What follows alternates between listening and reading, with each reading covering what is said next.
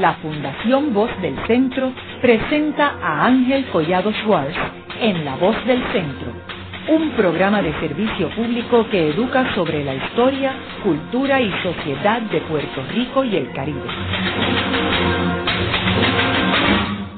Saludos a todos. El programa de hoy está titulado José Luis González visita el cuarto piso.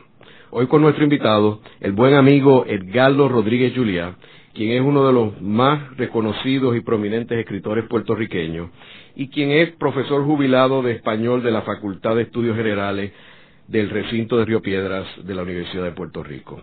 Edgardo Rodríguez Juliá, otra característica de él es que era buen amigo de José Luis González. Edgardo, ¿quién era José Luis González? Bueno, José Luis fue un escritor puertorriqueño de una importancia extraordinaria.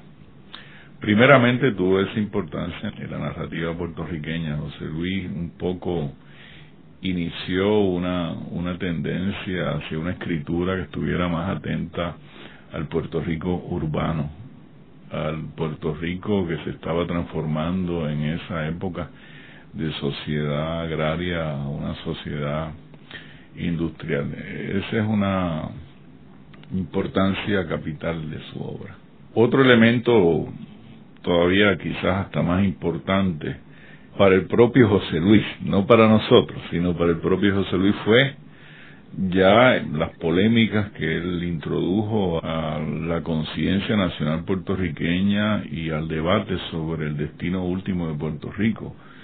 Esa fue una gestión que él hizo hacia los años 70 cuando inició ese debate con las conversaciones con Arcadio Díaz Quiñones. Ese fue un libro capital donde él expuso una serie de teorías sobre Puerto Rico y sobre el destino de Puerto Rico, tanto sobre el estatus como sobre la situación social.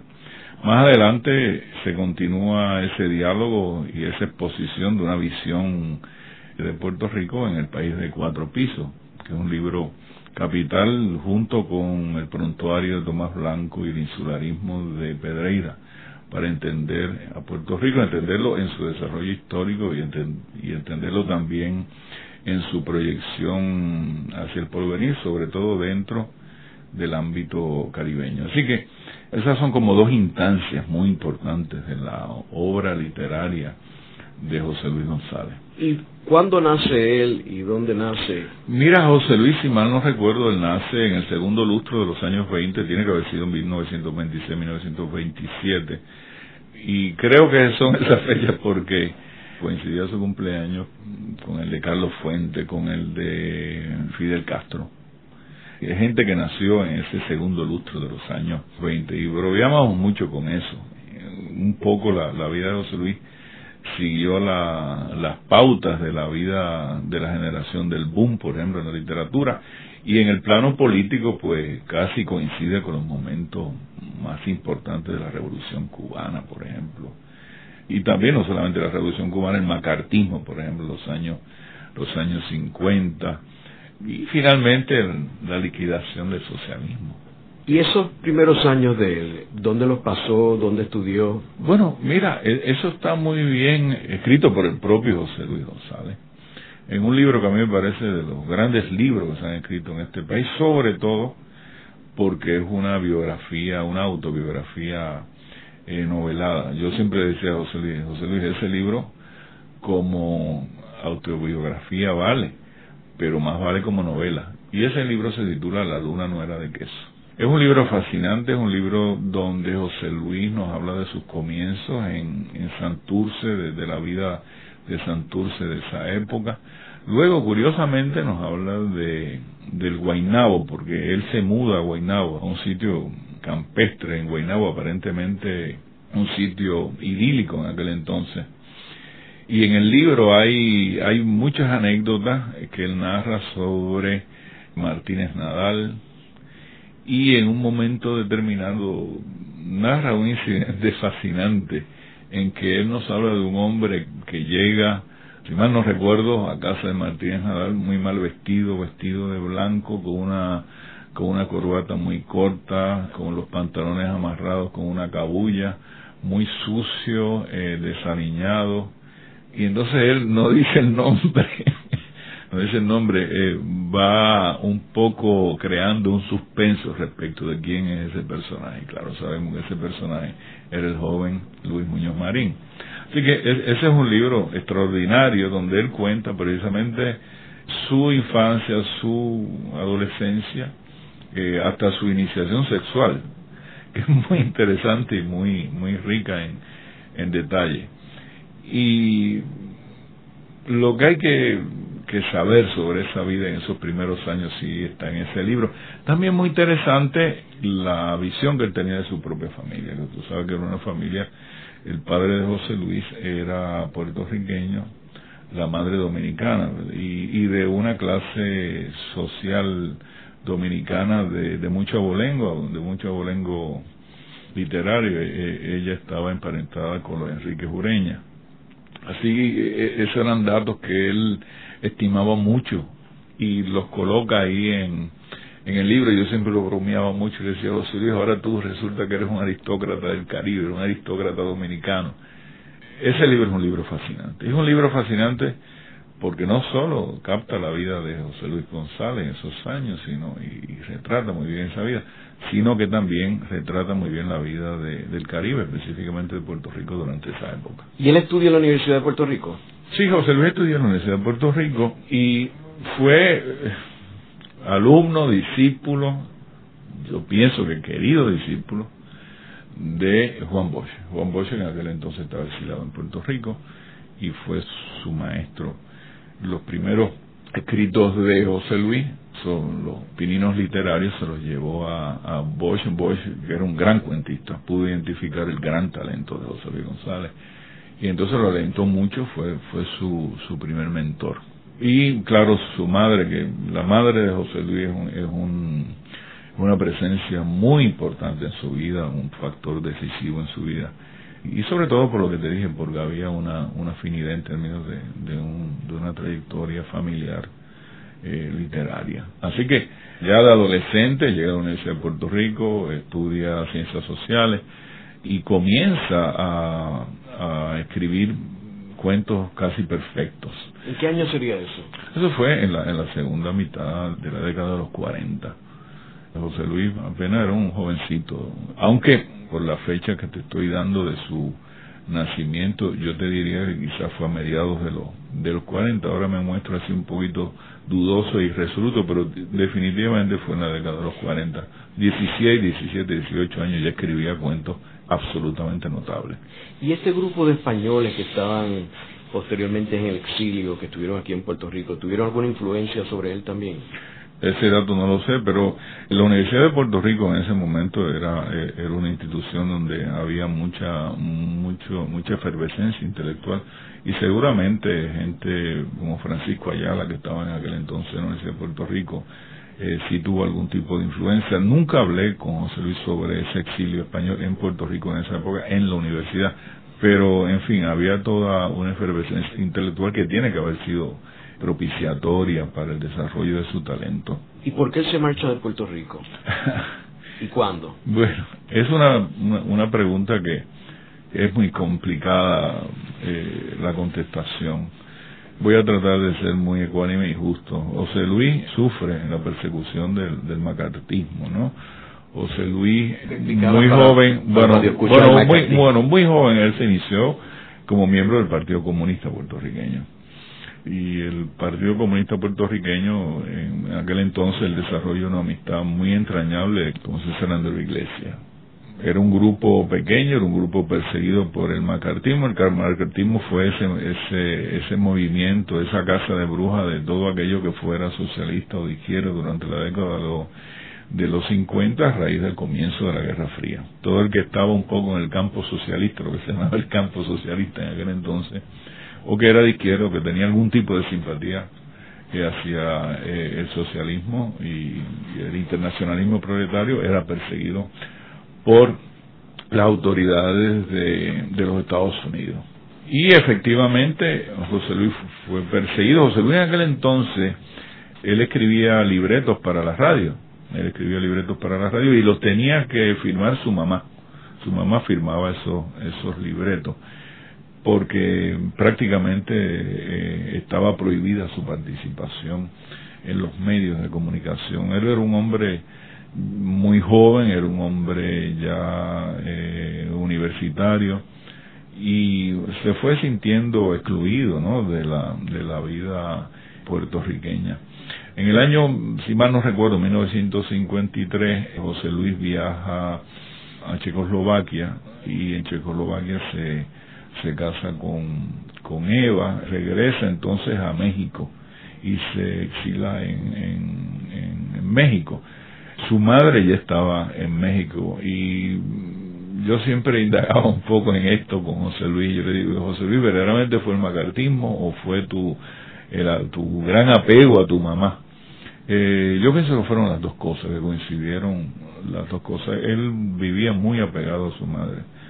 Era un hombre muy devoto de, de ella y muy cercano a ella. Así que yo pienso que coincidió esa circunstancia histórica del macartismo y la persecución a que fueron sometidos los izquierdistas con, con, ese dato ya más íntimo. ¿Y por qué México y no República Dominicana? Es que su mamá se exila en, en, en México, no, no en, en la, se, se, va para, para México, no para República Dominicana. José Luis, si mal no recuerdo, si mal no recuerdo, no, podría escribir una biografía sobre José Luis definitivamente, pero si, mal no recuerdo, José Luis nunca visitó Santo Domingo. Y yo, yo tenía grandes disputas con él sobre Santo Domingo, porque José Luis decía que nosotros los puertorriqueños éramos muy racistas y que efectivamente su madre había sufrido el prejuicio racial de nosotros aquí en, en Puerto Rico. Y yo le decía a José Luis, eh, es el mismo racismo en todo el Caribe. Todo el Caribe hay, hay un, un racismo solapado hacia, hacia el negro y el mulato siempre se ha sentido muy incómodo en estas sociedades. Así su mamá, eh, claro, era mulato y José Luis era, era también mulato y, había como una especie de incomodidad en él en aceptar los hechos de que efectivamente su madre se sintió muy incómoda en Puerto Rico, no fue aceptada en la sociedad puertorriqueña porque ella era dominicana y, y de alguna manera pues fue rechazada una mujer de una de un abolengo y de una de una trayectoria familiar extraordinaria pues fue una familia histórica en Santo Domingo. Así que ella no se fue a Santo Domingo se va a México y yo creo que esa es una de las de las razones principales para el exilio de José Luis. ¿y cómo tú lo conociste a él? Mira, yo lo conocí en el año 1973, eso, eso lo recuerdo bastante bien lo conocí porque mi esposa de aquel entonces le quiso hacer un documental. Él acababa de regresar a Puerto Rico y había mucho entusiasmo con su figura.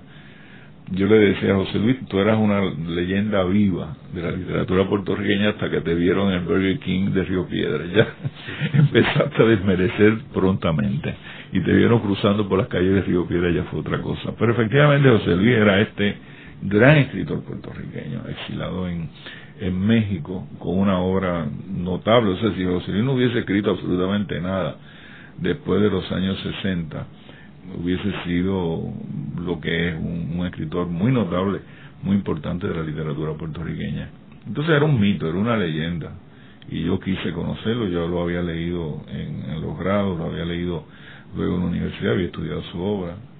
Quise conocerlo, mi, mi ex esposa eh, le hizo ese documental y recuerdo que también conocí en esa época su gran, gran amigo, que es quien en realidad debería estar aquí, que es Toño Torres Martino. Ese es su, su amigo entrañable de toda la vida y los conocí a los dos y fue, fue fascinante. Recuerdo los programas, el, programa que le hizo mi, mi esposa, que fue un programa que se filmó en la escuela de, de medicina, recuerdo en el estudio de la escuela de medicina. Mi esposa aquel entonces, Ivonne Sanaviti Así que ahí fue que lo conocí. Y recuerdo que mi primera novela se la di a José Luis. Se la di a José Luis. José Luis, léete esto, esa cosa que tiene el escritor joven, ¿no? Yo era muy joven en aquel entonces. Entonces la leyó muy cuidadosamente y también muy cuidadosamente me enseñaron, ya yo era profesor universitario de español, me enseñaron cuáles eran los, los errores gramaticales que había comenzado, que, que había hecho, que había escrito. Y eso fue para mí un honor, ¿no? Ser corregido por por el maestro, entonces él, él me, me corrigió algunas cosas que tenía el, el libro y algunos errores y me sentí muy bien y siempre me dio un gran respaldo. Yo, eh, él no entendía muy bien lo que yo escribía.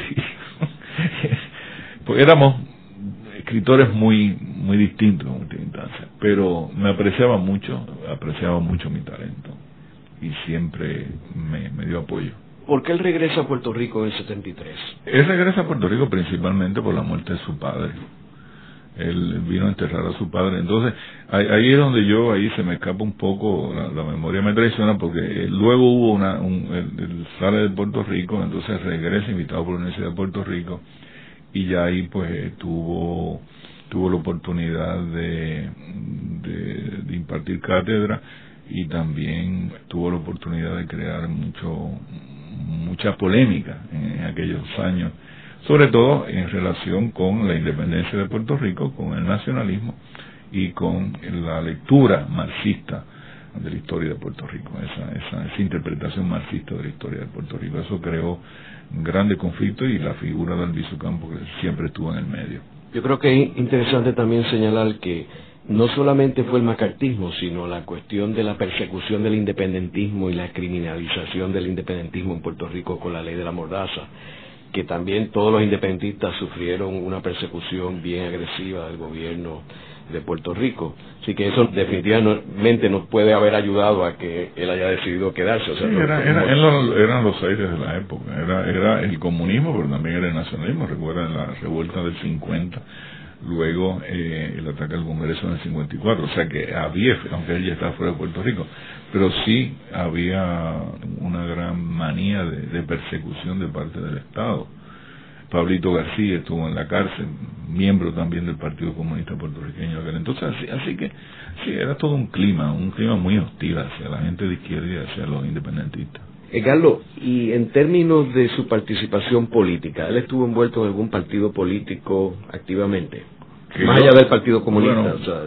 que, yo sepa, eh, José Luis quiso, en ese segundo momento, cuando él regresa a Puerto Rico, él quiso tener una, una participación en la política puertorriqueña, pero no en los partidos políticos. Él, él era alérgico a los partidos políticos, era alérgico a los partidos eh, independentistas. Así que él sí siempre pensó en la República Asociada, eso era una cosa muy recurrente en él, como una posibilidad real para Puerto Rico.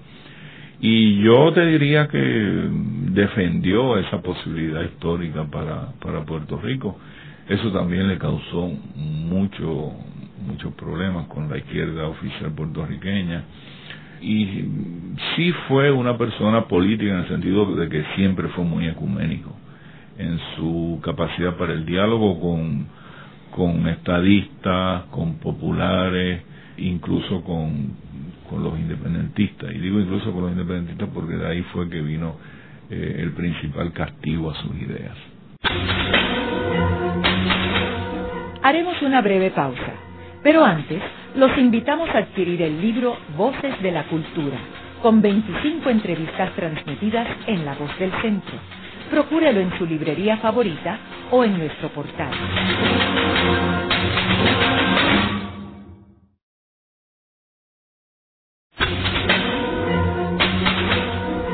Están escuchando a Ángel Collado Suárez en La Voz del Centro. Ahora pueden accesar a toda hora y desde cualquier lugar la colección completa de un centenar de programas transmitidos por la voz del centro mediante nuestro portal www.vozdelcentro.org. Continuamos con el programa de hoy titulado José Luis González visita el cuarto piso. Hoy con nuestro invitado, Edgardo Rodríguez Juliá, quien es uno de los principales escritores puertorriqueños y profesor jubilado de español de la Facultad de Estudios Generales del recinto de Río Piedras de la Universidad de Puerto Rico. Edgardo, me gustaría en este segmento ya entrar en la obra de José Luis González.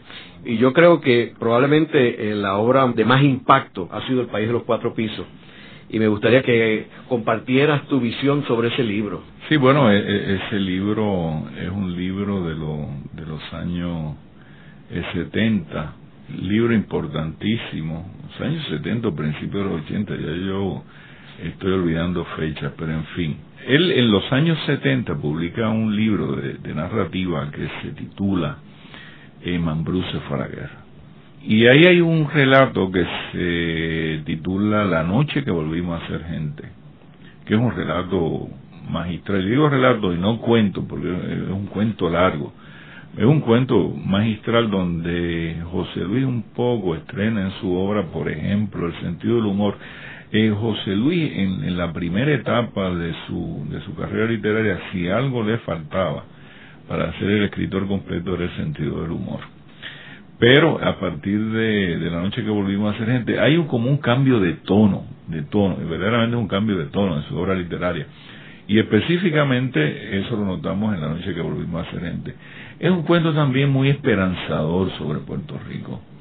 Ese escritor eh, agobiado, ese escritor que, que escribía sobre el caño, ese escritor que escribía sobre la desesperanza del emigrante a Nueva York, es un escritor que se ha transformado ya en, un escritor que justamente ve alguna esperanza para Puerto Rico y los puertorriqueños. El País de Cuatro Pisos es un libro de historia, es un libro, una interpretación de la historia de Puerto Rico, es específicamente una interpretación marxista de la historia de Puerto Rico, es decir, una interpretación de cómo las condiciones materiales y económicas de Puerto Rico eh, fueron creando la nacionalidad puertorriqueña y la idea de un porvenir para este conglomerado que conocemos como, como Puerto Rico.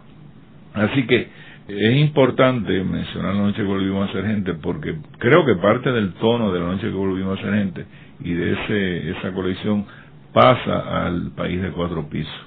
Es una interpretación de la historia de Puerto Rico y yo quisiera subrayar lo más importante. A mí me parece que él habla de unos problemas que se habían soslayado. Por ejemplo, el, el, por qué Puerto Rico no se hizo independiente. Él explica muy bien la debilidad de la burguesía criolla puertorriqueña. Y otro elemento importantísimo es la inclusión de Puerto Rico en el Caribe, en el Caribe mulato, en el Caribe negro. Es decir, José Luis eh, trata de escribir una, una historia de Puerto Rico, una visión, una interpretación de la historia de Puerto Rico, donde es muy importante la, la situación de Puerto Rico en el Caribe, la situación de Puerto Rico y su relación con, con la cultura afrocaribeña. Eso en ese momento pues resultó muy revelador e incluso polémico, pero hoy por hoy damos por sentado el hecho de Puerto Rico como un país caribeño, Puerto Rico como un país del Caribe. En aquel entonces eh, creo que José Luis colaboró mucho en, en, lograr una conciencia muy particular sobre, sobre ese hecho. Claro, él proyectaba eh, la participación de Puerto Rico en el plano caribeño como un país independiente, aunque como te dije no, no eliminaba la posibilidad de una república asociada o algún tipo de, de acuerdo con los Estados Unidos. Es muy importante eso. Los cuatro pisos son las explicaciones que él da de, de este país formado por emigrantes, de este país formado por distintas emigraciones, este país que se le fueron añadiendo distintos pisos, ¿no? ¿Y por qué cuatro pisos? Bueno, primero el, el piso, ¿no? El sustrato fundamental para José Luis era el sustrato africano, y eh, entonces el sustrato de la formación de Puerto Rico, el, lo que él llamaba el reblanqueamiento de Puerto Rico a partir de la Real Cedura de Gracia, ¿no? esa, esa emigración de, de gente blanca de España sobre todo a Puerto Rico, los mallorquines y de otras partes de, Europa, por ejemplo los corsos. Eh, eso para él era sumamente importante como, como parte de, de, ese esquema de los de los cuatro pisos, si mal no recuerdo ese era el, tercer piso.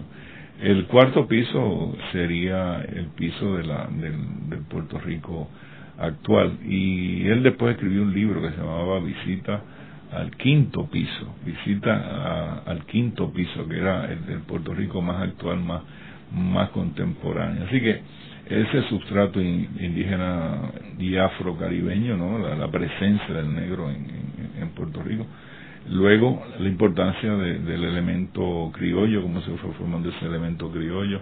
Luego, ese reblanqueamiento que para él fue decisivo en el siglo XIX eh, a través de la Real Cédula de Gracia.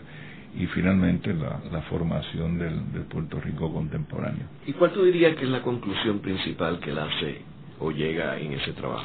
La conclusión principal de, de ese trabajo es cómo eh, Puerto Rico, la, la dificultad de Puerto Rico en consolidarse como, como una nación, dado el hecho de que precisamente siempre estuvo, fue un país hecho por distintas emigraciones y eh, la debilidad eh, de la burguesía eh, puertorriqueña comparada con la burguesía cubana, por ejemplo, la naturaleza misma del cultivo de la caña, que en Puerto Rico no tuvo esa intensidad sino tardíamente todos esos factores, el factor de que fue un, país un poco eh, mediatizado, ¿no?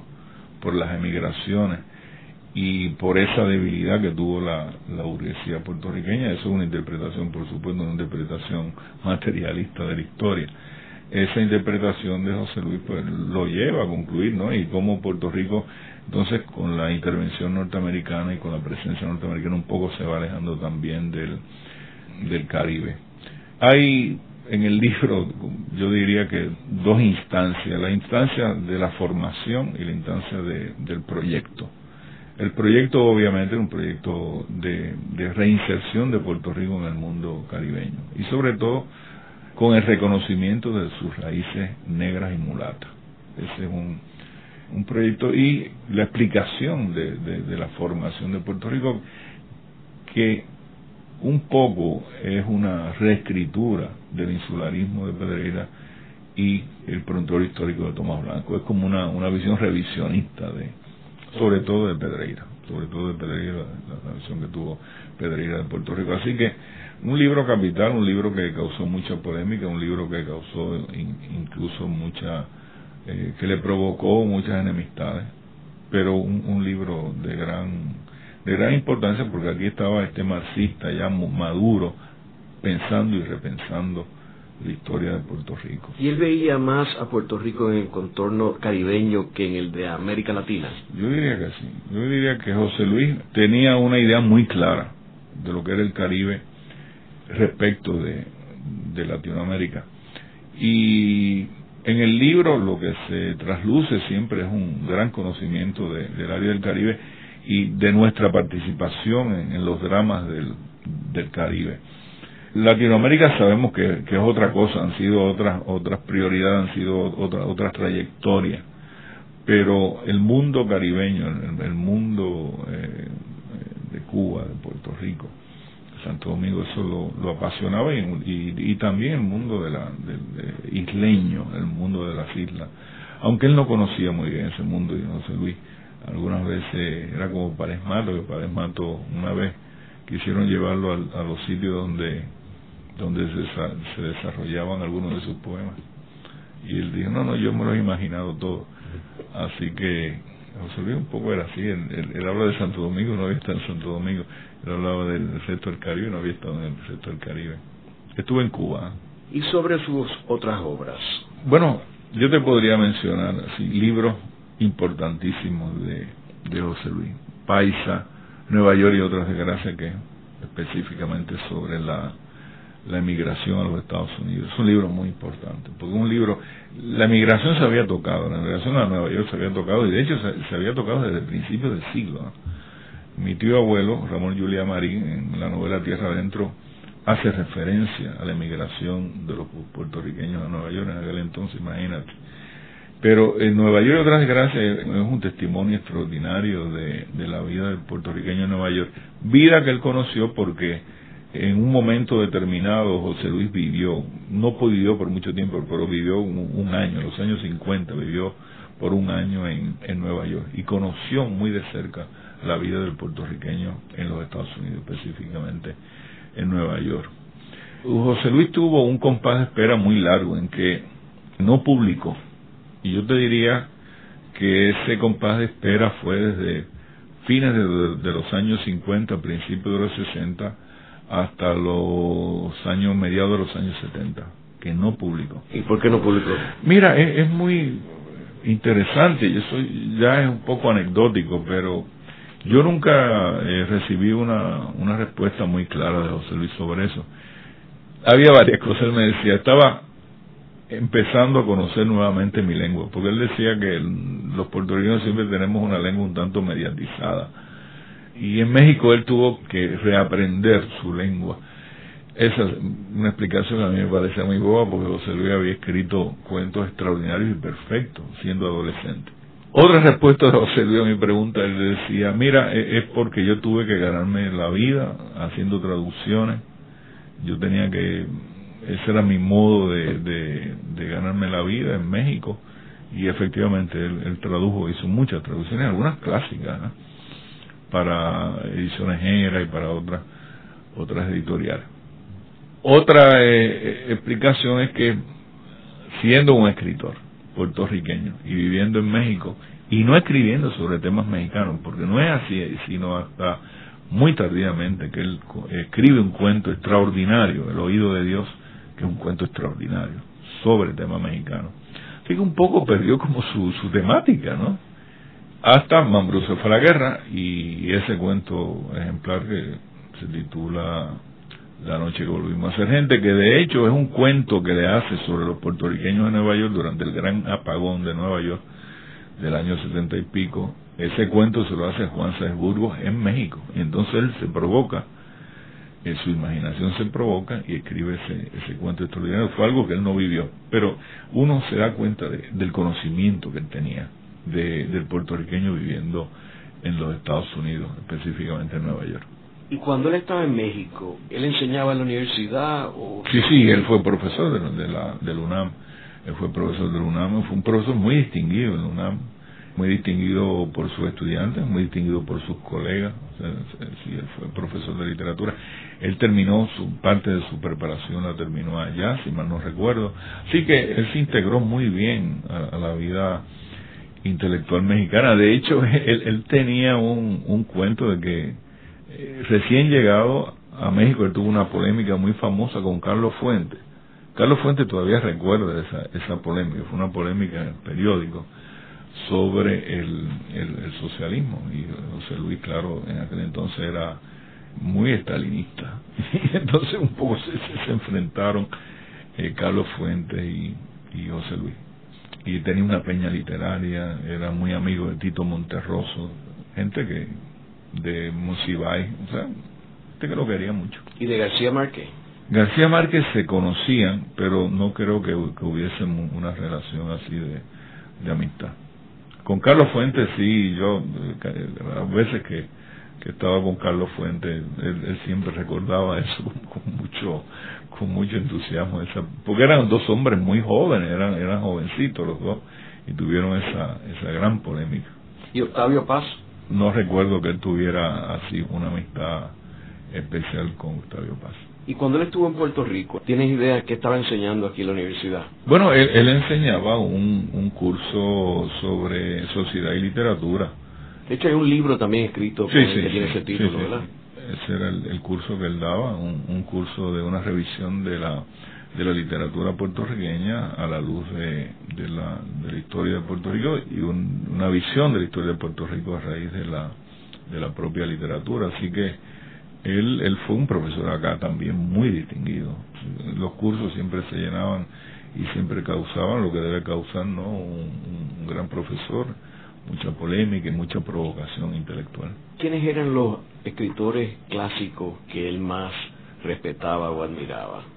Yo diría que en términos generales, el, de los eh, escritores clásicos puertorriqueños. No, no, mundiales. Bueno, él, él era eh, él era un fanático de Dostoyevsky, aunque me, aunque me decía que, que Dostoyevsky, él, él sabía por, por grandes eh, amigos que tenía que habían hecho traducciones de, de Dostoyevsky que no escribía bien, que tenía una gramática muy deficiente en ruso.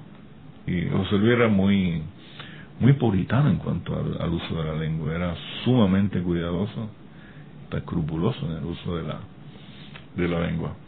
Los escritores, claro, realistas, siempre le fascinaron Chekhov, por ejemplo. Chekhov decía que era la perfección.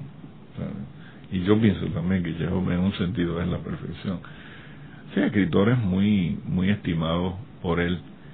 Él conocía muy bien la literatura puertorriqueña también, pero la conocía casi siempre desde una visión eh, crítica, ¿no? Y de sus contemporáneos de generación, eh, con René tenía una relación de amistad entrañable, pero también medio incómoda, porque eh, ellos se disputaban un poco ser los padres del, nuevo cuento puertorriqueño, de la, de, la, de la nueva literatura puertorriqueña, en aquel entonces era, era muy nueva, muy novedosa por, por urbana, ¿no? Como te dije. Luego de una breve pausa, regresamos con Ángel Collado Schwartz en La Voz del Centro.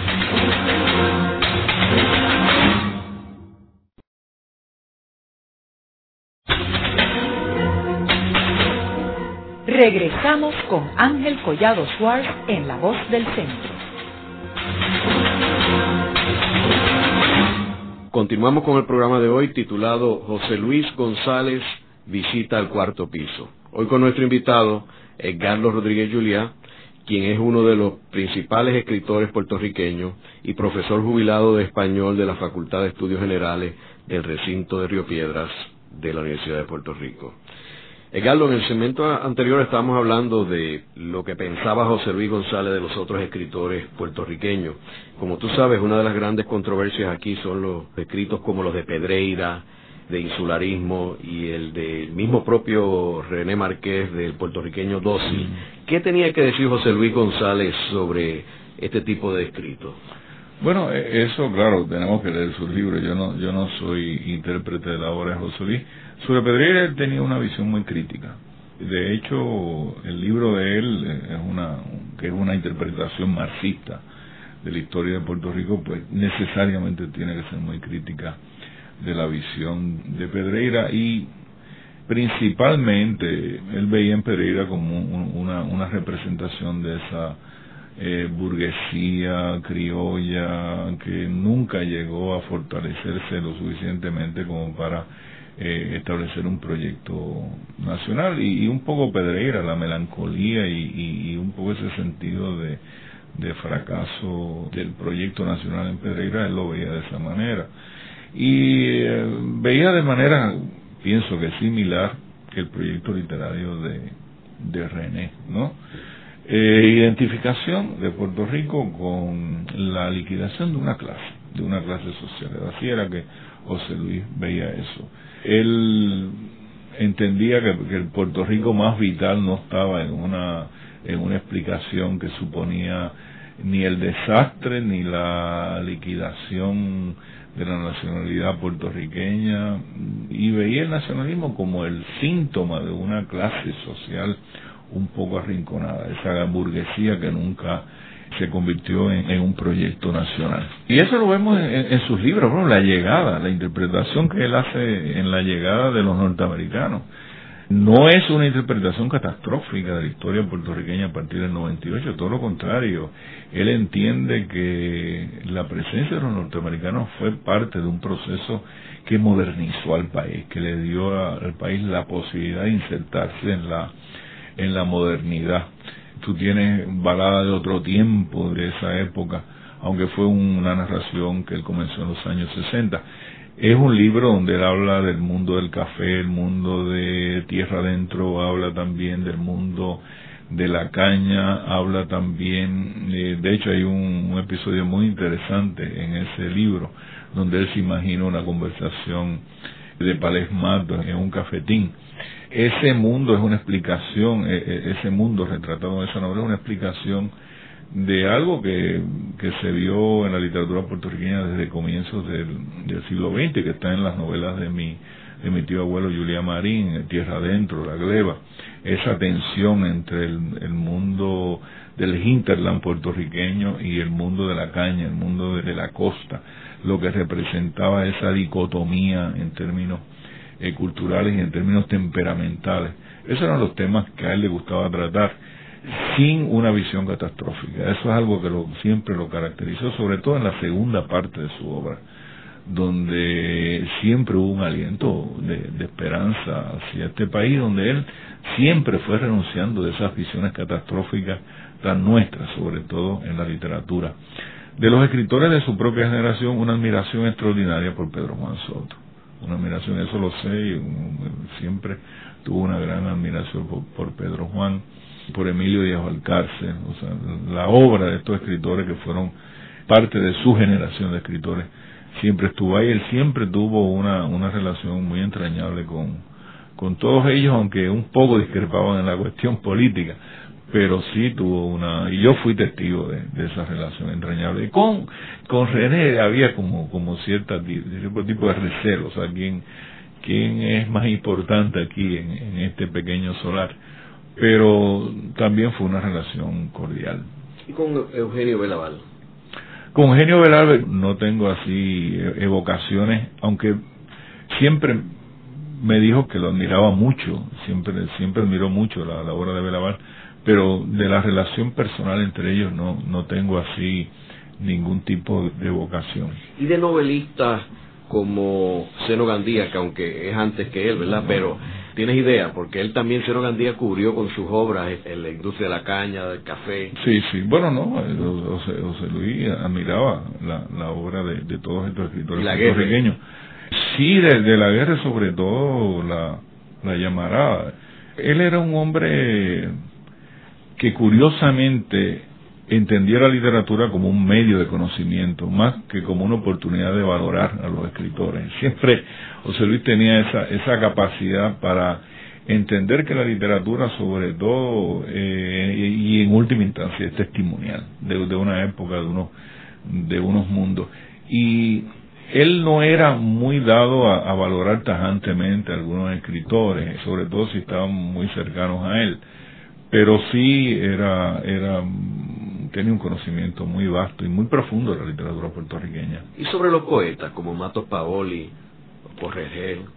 La poesía puertorriqueña en términos generales eso no no era no, no era algo él, él tenía sus preferencias yo Pales Matos era su gran poeta y Julia de Burgos la admiraba mucho de los poetas más cercanos sobre todo los poetas del nacionalismo había, había cierto recelo eh, respecto de la poesía de don Juan Antonio e incluso de Matos Paoli. Ciertas reservas, más bien, sería la palabra, pero sí el entusiasmo absoluto por la poesía de Pales Matos. Él, era un gran admirador de Pales Matos por la originalidad de, de por su visión y además la visión compartida sobre Puerto Rico inserto en el Caribe, la, la cultura afrocaribeña, la cultura afro-puertorriqueña, todo eso eran, eran temas que lo apasionaban y eso está mejor evidenciado en Palesmato. Y Julia de Burgos también, le gustaba mucho la poesía de Julia ¿Y en términos de literatura española y de América Latina? Bueno, una admiración extraordinaria, por supuesto, por García Márquez, el cuentista Tito Monterroso, que era su, su amigo, que parecía un, un cuentista eh, extraordinario. Tenía mucho conocimiento también de la literatura latinoamericana. Las Fuentes también, admiraba mucho a, a Fuentes. Neruda, Borges. Por supuesto, ¿no? Eh, todos los grandes maestros de la literatura latinoamericana. Pero nosotros, fíjate, las veces que yo conversé con él sobre literatura, hablábamos principalmente de la literatura puertorriqueña y de, de, lo, de la importancia para entender Puerto Rico a través de, de su literatura. Luego de la pausa, continuamos con Ángel Collado Schwartz en La Voz del Centro.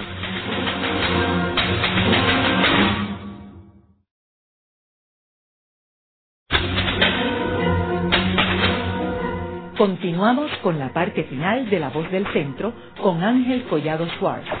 Pueden enviarnos sus comentarios a través de nuestro portal www.vozdelcentro.org. Continuamos con el programa de hoy titulado José Luis González visita el cuarto piso. Hoy con nuestro invitado, Edgardo Rodríguez Juliá, quien es uno de los principales escritores puertorriqueños y profesor jubilado de español de la Facultad de Estudios Generales del recinto de Río Piedras de la Universidad de Puerto Rico. Edgardo, uno de los admiradores de José Luis González ha sido por muchos años el licenciado Juan Manuel García Pasalacua, que como sabemos es uno de los grandes propulsores de la República Asociada. Y tú mencionaste en uno de los segmentos de que José Luis respaldaba la República Asociada.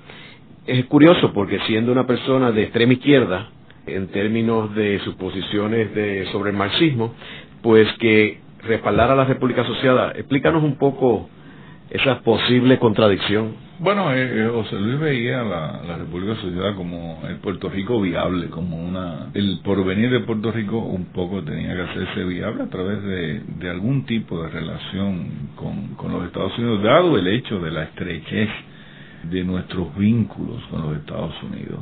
Y, y eso lo veía como algo muy muy real, algo muy posible que esa república se lograra. Tenía una relación en ese momento muy entrañable de, mucha amistad con, Juan Manuel García Pasalagua. Yo recuerdo, esto es una anécdota, Manuel Maldonado de un día viene y me dice, mira que José Luis llegó a Puerto Rico y, está encendido con esto de la República Asociada, etcétera, etcétera. Y dice que tú no entiendes nada, que, que tú no entiendes nada, que porque tú dices que esto no, no es viable para Puerto Rico. Y él dice, pero Edgardo no entiende nada. Bueno, yo yo no, no, no voy a disputar del hecho de que, de que efectivamente quizás yo tuve más, más razón que ellos dos, que Juan Manuel y que, y que José Luis, porque efectivamente la República Asociada, Juan Manuel me la, me la prometió para el 1992 y nunca nunca llegó. Y yo le, le doy todos los plazos que él quiera pero efectivamente no nunca llegó. Y José Luis estaba muy entusiasmado con ese proyecto incluso en, en el colegio de abogados en una ocasión llegó a decirlo así muy públicamente y por eso puedo, mencionar esta anécdota que él haría como hizo Lenin no tomar el tren sellado de los de, los alemanes y a mí me pareció una metáfora horrible pero en fin treparse en el en el tren sellado hacia la República Asociada de la misma manera que Lenin se trepó en el tren sellado hacia la revolución bolchevique. A mí me pareció eso una metáfora muy desacertada de José Luis, pero de todos modos, ese era su, entusiasmo y eso hay que respetarlo. Y él tuvo muy buena relación también con Benny Frank y Cerezo, tuvo muy buena relación con Juan Maribra, con Juan Maribra, Luis Davila Colón, o sea, fueron amigos de él y muy, hubo mucha tertulia sobre eso, esos temas en ese momento. Estábamos hablando ahorita sobre la visión de él y su relación con Puerto Rico. ¿Cuál era? Muy conflictiva. Verdaderamente era tan conflictiva que era una relación de amor-odio. Y eso lo digo con toda tranquilidad. Era una relación muy conflictiva. A nivel intelectual, él tenía un proyecto para Puerto Rico. A nivel afectivo, a nivel emocional, muchas veces había muchas cosas de este país que lo irritaban, desde lo llevaban desde la irritación hasta la indignación. ¿Cómo qué? Bueno, la mediocridad de la política puertorriqueña, lo, lo llevaba también la mediocridad del pensamiento puertorriqueño a nivel teórico, él fue siempre muy entusiasta de la nueva historiografía puertorriqueña. Recuerda que todo eso se da en los años 70 y él le dio una gran bienvenida a todos estos historiadores jóvenes precisamente porque había ahí una revitalización de un panorama intelectual que él consideraba bastante, bastante convencional y trillado. Y a nivel, vuelvo y te digo, de un oscuro y antiguo resentimiento que él tenía respecto de su madre.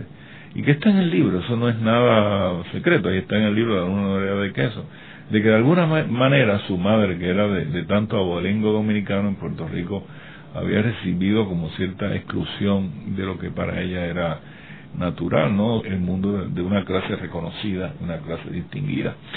Había mucho, mucho conflicto por ese lado. Otro conflicto era con el nacionalismo. Con el nacionalismo, el padre José Luis era anexionista. Entonces él me decía, yo siempre he tenido una gran debilidad, esto lo estoy citando casi, una gran debilidad por los mulatos anexionistas.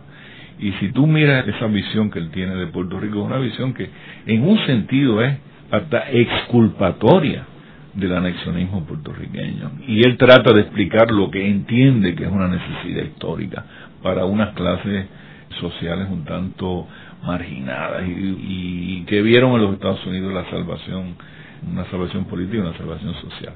Carlos, y en términos de sus últimos años, que coinciden con la destrucción y la eliminación del sistema socialista, particularmente en Europa. ¿Cómo él se sintió esos últimos años?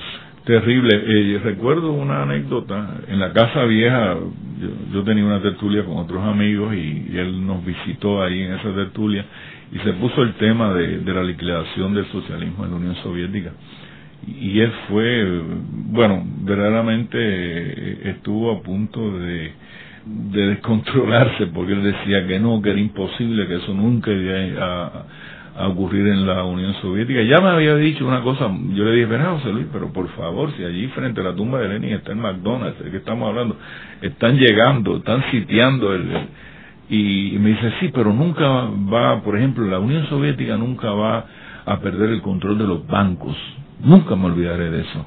Y dice, José Luis, eso se va todo. Esto es un sistema que ya se va, se está liquidando. Y él se puso muy, muy tenso. Y efectivamente recuerdo en la casa vieja que él me decía, no, mire, esto es un periodo, esto es un periodo, qué sé yo. Recuerda, Stalin fue a la, Unión Soviética algo muy importante porque electrificó la Unión Soviética, la, cuestión de, de la infraestructura de la Unión Soviética y son momentos históricos y el socialismo no va a desaparecer, simplemente se están haciendo unos reajustes. Pero él no veía como posibilidad. Cuando eso ocurre, José Luis entra en una, en una gran depresión que también coincide con la muerte de su madre. ¿Y cuándo muere? ¿Y dónde? Él muere, si mal no recuerdo, caray, Ángel, creo que fue en el 95. Y hay una anécdota muy muy triste, muy... Yo recuerdo que yo lo llamo un día y le digo, José Luis, tienes que venir a Puerto Rico, aquí está tu gente. Y eh, me dice con, así con gran amargura, no, no, si voy, imagínate, eh, el Popocatépetl eh, va a estallar. Y digo, pero Luis, ¿es razón para venir para Puerto Rico? Dice, no, no, no, no, yo me voy a quedar en, en, México. Ya en, en, esa, en ese momento de su vida había como una, una gran amargura y se sentía muy derrotado. En el programa de hoy hemos discutido la figura de José Luis González, quien es uno de los principales escritores puertorriqueños del siglo XX y autor de una de las obras más importantes en la literatura de Puerto Rico, que es El País de Cuatro Pisos. Y hoy hemos tenido como nuestro invitado a uno de los eh, escritores más importantes del siglo XXI, Galo Rodríguez Juliá, así que hemos discutido uno de los grandes escritores del siglo XX por uno de los grandes escritores del siglo XXI. Gracias, Carlos. Gracias a ti, Ángel. Esta ha sido una producción como servicio público de la Fundación Voz del Centro. Los invitamos a sintonizarnos la próxima semana a la misma hora. Y recuerden que pueden adquirir el libro Voces de la Cultura en su librería favorita o en nuestro portal